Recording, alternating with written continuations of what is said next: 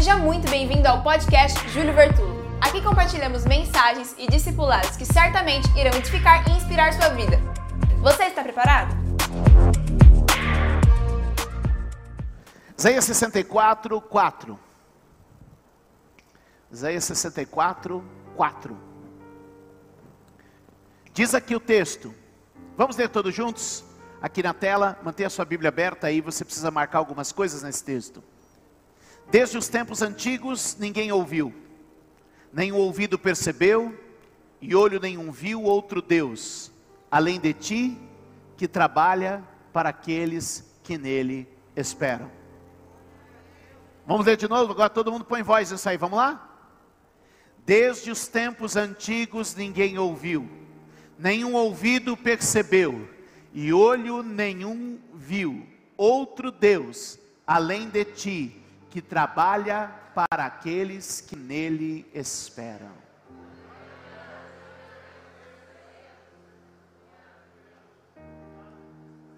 Levante a sua mão e diga: um Deus sem igual. De novo, um Deus incomparável.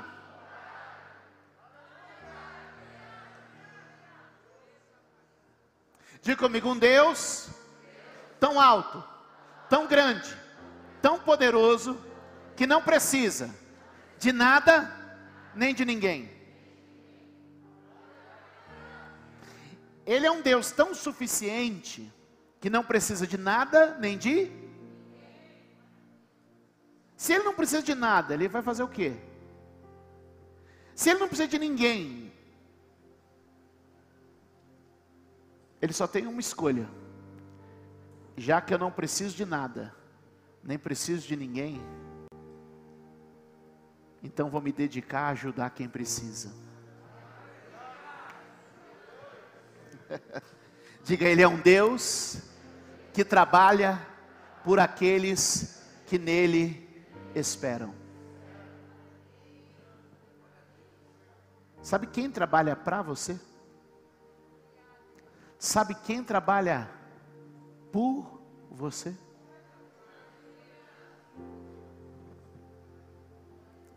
Deus trabalha para você.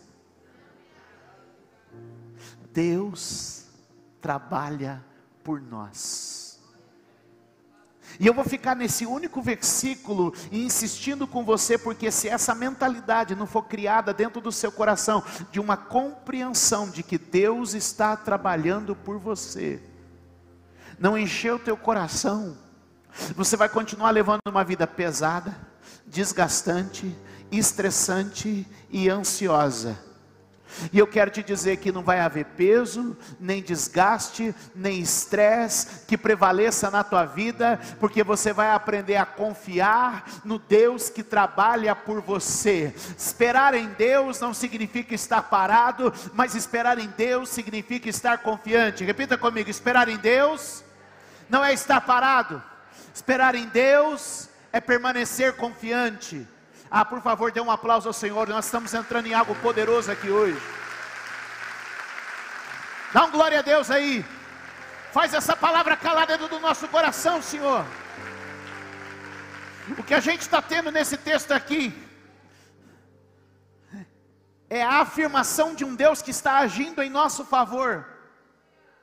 Então significa que onde eu não chego, Ele chega.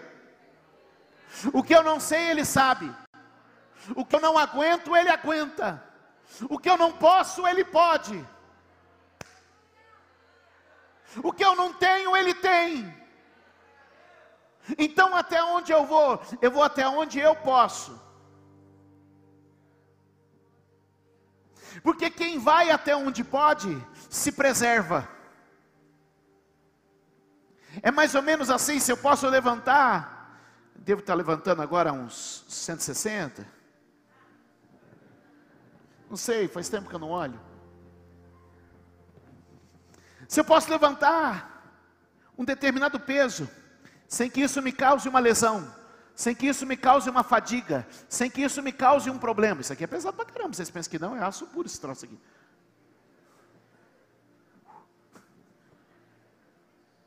O que, que eu estou dizendo para você? Ó, eu vou até onde eu posso. E quando eu não posso mais? Quando eu não posso mais, vem Ele. E sem eu perceber, faz o que você puder pelo teu filho, mas não faz mais do que você pode. Faz o que você puder pelo teu trabalho, mas não faz mais do que você pode. Faça o que você puder pela sua igreja, mas não faça mais do que você pode. E aí você pergunta para mim: e aquilo que está além do que eu posso?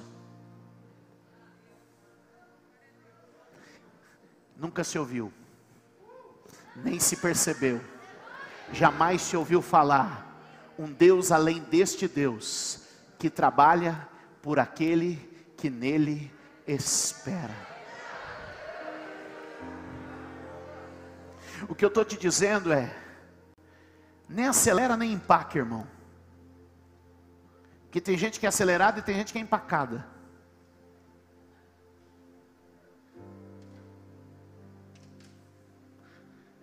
Eu, quando menino, gostava muito de sítio.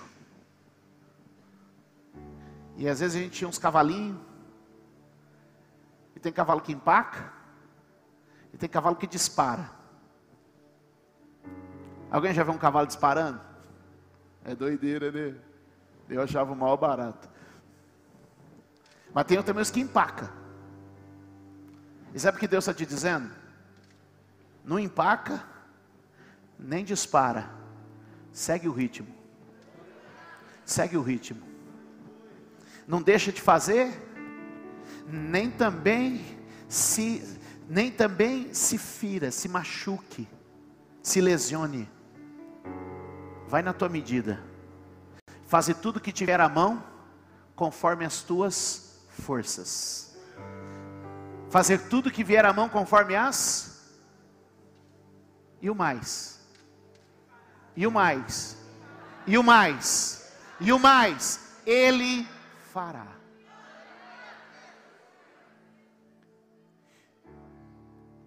Eu não estou parado, mas eu estou descansado.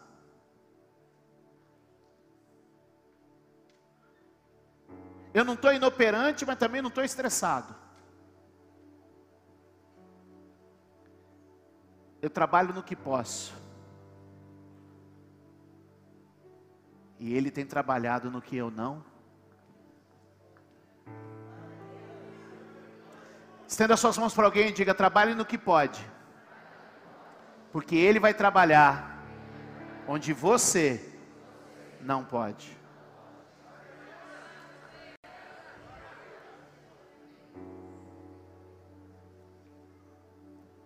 Não coloque em você fardo e peso que você não possa carregar. Jesus diz que tem fardo e Jesus diz que tem peso. Mas ele diz: o fardo é leve, o jugo é suave. Levante sua mão e diga: o fardo é leve, o jugo é suave. É quando eu me meto naquilo que eu não precisava me manter, que muitas vezes eu começo a padecer. É quando eu me coloco naquilo que eu não precisava me colocar, que muitas vezes eu começo a me violentar. E hoje o Espírito Santo te trouxe nesta casa para dizer: onde sua mão não vai, a dele vai. Onde você não chega, ele chega. Chega de estresse, chega de peso, chega de desgaste, chega de se acabar, anda na medida, faz o seu melhor, responde com excelência, mas aprende a viver no descanso do Senhor nesta noite. E todo fardo e todo peso que tem ferido as tuas costas, que tem machucado a sua alma, eu declaro hoje: o Senhor te faz livre o Senhor te faz livre neste lugar. Levante a tua mão. Hoje Deus está tirando gente do estresse. Hoje Deus está tirando gente da ansiedade. Hoje Deus está tirando gente da culpa. Você está dizendo, Deus mostrou aqui um monte de gente. Ai, por que, que eu não fiz mais? Eu devia ter feito mais. E o Espírito Santo está te dizendo: fez o que você tinha que fazer, fez o que pôde fazer. E se algo não aconteceu, saiba que a boa mão de Deus está está sobre tudo. Seja livre desta acusação, deste fardo, deste peso nesta noite. Nunca se ouviu. nem se percebeu. Um Deus além de ti, que trabalha por aqueles que nele esperam. Agora, uma boa pergunta é: como trazer esse trabalho de Deus para a nossa vida? Ou como abrir espaço para que esse trabalhar de Deus aconteça em nossa vida? E se eu puder dividir com vocês três segredos hoje aqui, eu saio daqui contente. E o primeiro segredo que eu quero dividir com vocês, e agora que eu vou começar a pregar, que eu nem comecei ainda.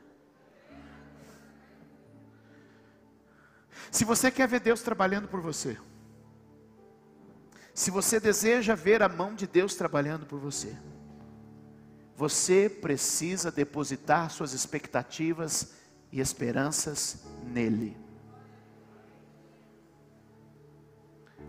Diga comigo, expectativa e esperança em Deus. O problema é que para fazer isso você vai ter que abrir mão de algumas garantias. Nós seres humanos somos especialistas em encontrar garantias. O que, que eu disse?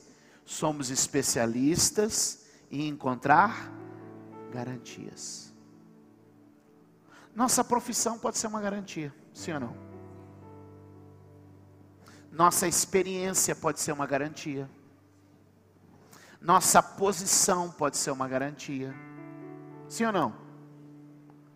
Sabe, o nosso procedimento, a gente organiza a nossa vida de tal maneira, ó, se eu fizer tudo desse jeitinho, eu sei que não vai dar errado. E aí a gente coloca toda a nossa expectativa e a nossa garantia está nisso. Sim ou não? É o emprego, é a maneira como a gente procede, é o lugar onde a gente está, e a gente deposita toda a nossa expectativa em coisas. Coisas mudam, coisas envelhecem, coisas estragam. A gente coloca a nossa expectativa em pessoas. Pessoas mudam, pessoas envelhecem, pessoas enfraquecem. A gente coloca a nossa expectativa em instituições, organizações, negócios, oportunidades, cargos, salários. E o que ele está dizendo? Se você quer de fato ver o meu trabalhar, você precisa mudar expectativas. Porque eu trabalho para quem espera que eu trabalho. Ele diz que trabalha para quem precisa. Ele diz que trabalha para quem espera que ele trabalhe. Olhe para alguém e diga: tem diferença de quem precisa e de quem espera. E aí você vai descobrir uma coisa que às vezes a gente entra em crise. Você não vê Deus fazendo para algumas pessoas que você julga que precisa mas vê Deus fazendo para gente que você julga que Deus, mas o irmão ali não está precisando. E eu aqui, necessitado, porque o que move Deus não é quem precisa, o que move Deus é quem espera.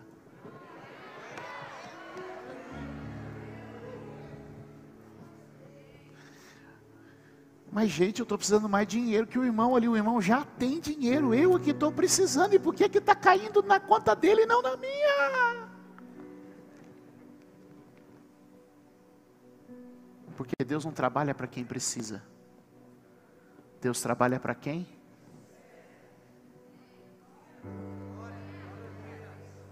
Tem gente que não precisa, mas aprendeu a esperar nele. Tem gente que não está necessitado, mas aprendeu a confiar nele. Posso falar uma coisa que pode chocar? É por isso que isso vai se agravando. Quem precisa, cada vez precisa mais. E quem só espera, quem já recebe, cada vez recebe. Porque quem precisa está dominado pela necessidade. E quem está recebendo, entendeu o princípio. Eu espero e Ele trabalha. Eu confio e Ele faz. Eu aguardo e Deus age. Deus se move pela nossa confiança nele.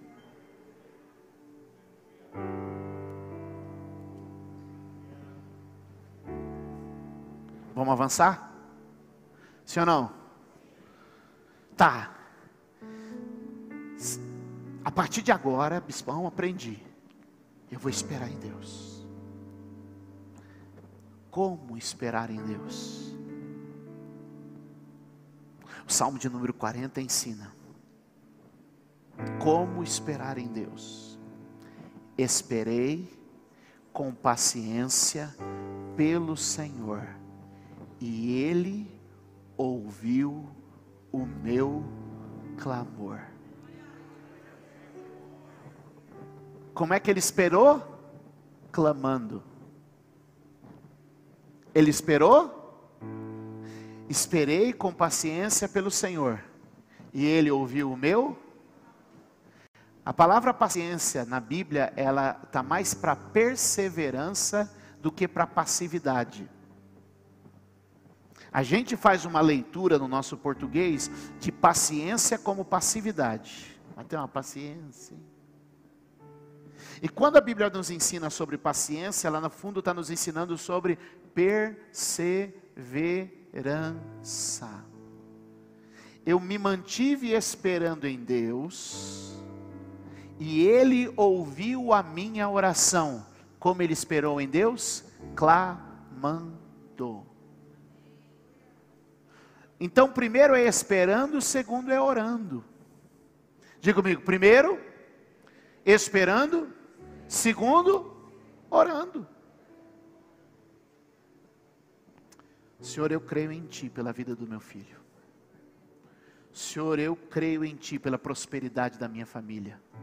Senhor, eu creio em Ti pela restauração da minha saúde. Senhor, eu clamo a Ti hoje, eu clamo a Ti hoje o Teu trabalhar na minha vida. Senhor, eu não vou pôr minha mão, eu já pus a minha mão demais, eu agora coloco nas mãos do Senhor e eu espero no Senhor. Olha o Salmo de número 118, põe na tela para mim, só para a gente ler esse aqui. Salmo 118, verso 5, põe aí.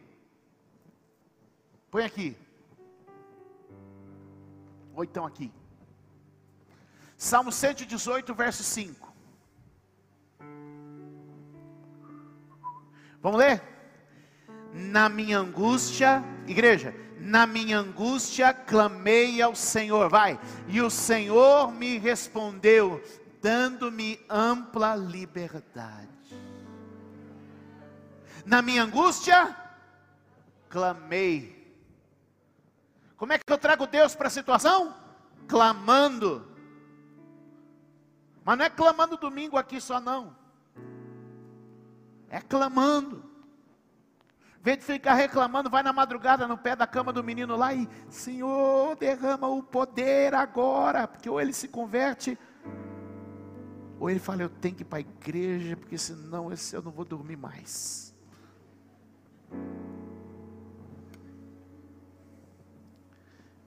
Porque quem que aguenta numa noite uma mulher tomada em mistério? Tá bom, mãe, tá bom, mãe, tá bom. Que o Espírito Santo está dizendo para você é: põe expectativa nele e começa a declarar essa expectativa. Porque o clamor tem poder de abrir portas. Levante sua mão e diga: o clamor tem poder de abrir portas. Eu vou lembrar três momentos de oração, eu queria que você guardasse isso. Esses três momentos, guarde isso aqui. Primeiro momento, Moisés diante do Mar Vermelho. Segundo momento, Josué diante do Rio Jordão. E terceiro momento, Jesus diante do túmulo de Lázaro. Quando Moisés se coloca diante do Mar Vermelho e começa a clamar a Deus, Deus diz: Agora que eu te ouvi, meu filho, manda o povo que marche. O clamor criou uma saída. Repete comigo: O clamor criou uma saída. Eles estavam diante do mar, o inimigo egípcio vinha atrás, eles têm uma vida de escravidão no passado, e eles começam a clamar. E o que, que Deus cria? Uma saída. O que, que eu vim dizer para ti hoje? O teu clamor está criando saídas. Há algumas pessoas aqui nesta noite que o teu clamor vai abrir uma porta de saída. Você está saindo de uma situação de opressão hoje. Quando a gente clama esse Deus, abre uma porta de saída. Moisés clamou e Deus disse: Sai, Israel. Você vai clamar e Deus vai dizer: Sai. A porta vai abrir. Você vai escapar. Estende a mão para alguém e diga: Deus está liberando um escape nessa noite para alguém nesse lugar. Você vai acertar, um vai acertar. Deus está declarando escape sendo aberto, Deus abrindo porta de saída. Eu vim ser profeta para alguém hoje que está aqui dizendo: Eu estou num beco sem saída da vida. Confia nele, clama a ele, e ele vai abrir uma porta de saída neste lugar. A segunda oração que a gente listou aí, Josué diante do Jordão. O que, que é Josué diante do Jordão? O Jordão transbordando, não tem como passar. Deus abre o Jordão. Diga comigo, Deus, que abre porta de saída, também abre porta de entrada.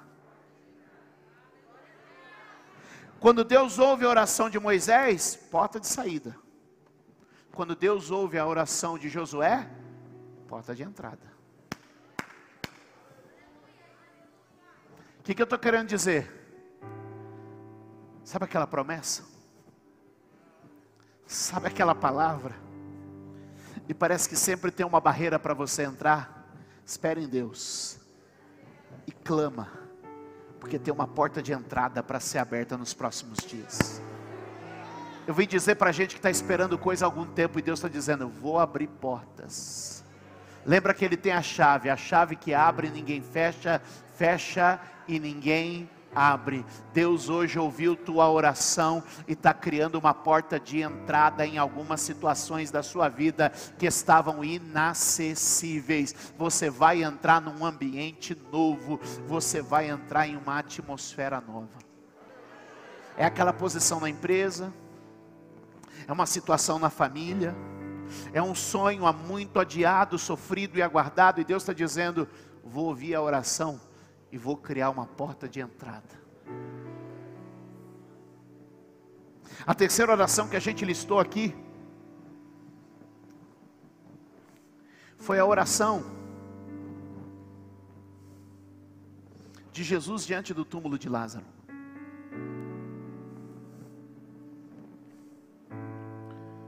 Moisés, Deus ouviu e abriu uma porta de saída. Josué, Deus ouviu e abriu uma porta de entrada. Jesus, Deus ouviu e abriu uma porta de restituição. Quem ora traz de volta coisas que foram roubadas. Quem ora traz de volta algo que foi embora e não era o tempo nem era de Deus. Quem ora traz de volta a vida, traz de volta a família.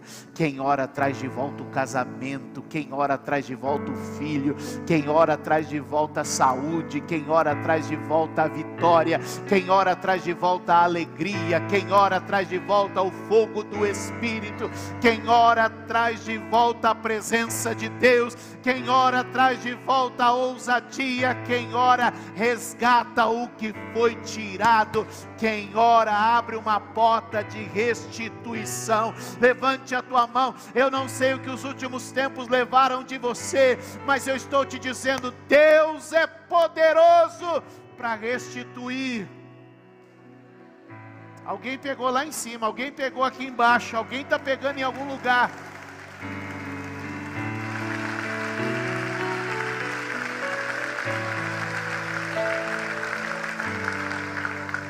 Diga comigo: saída, entrada, restituição.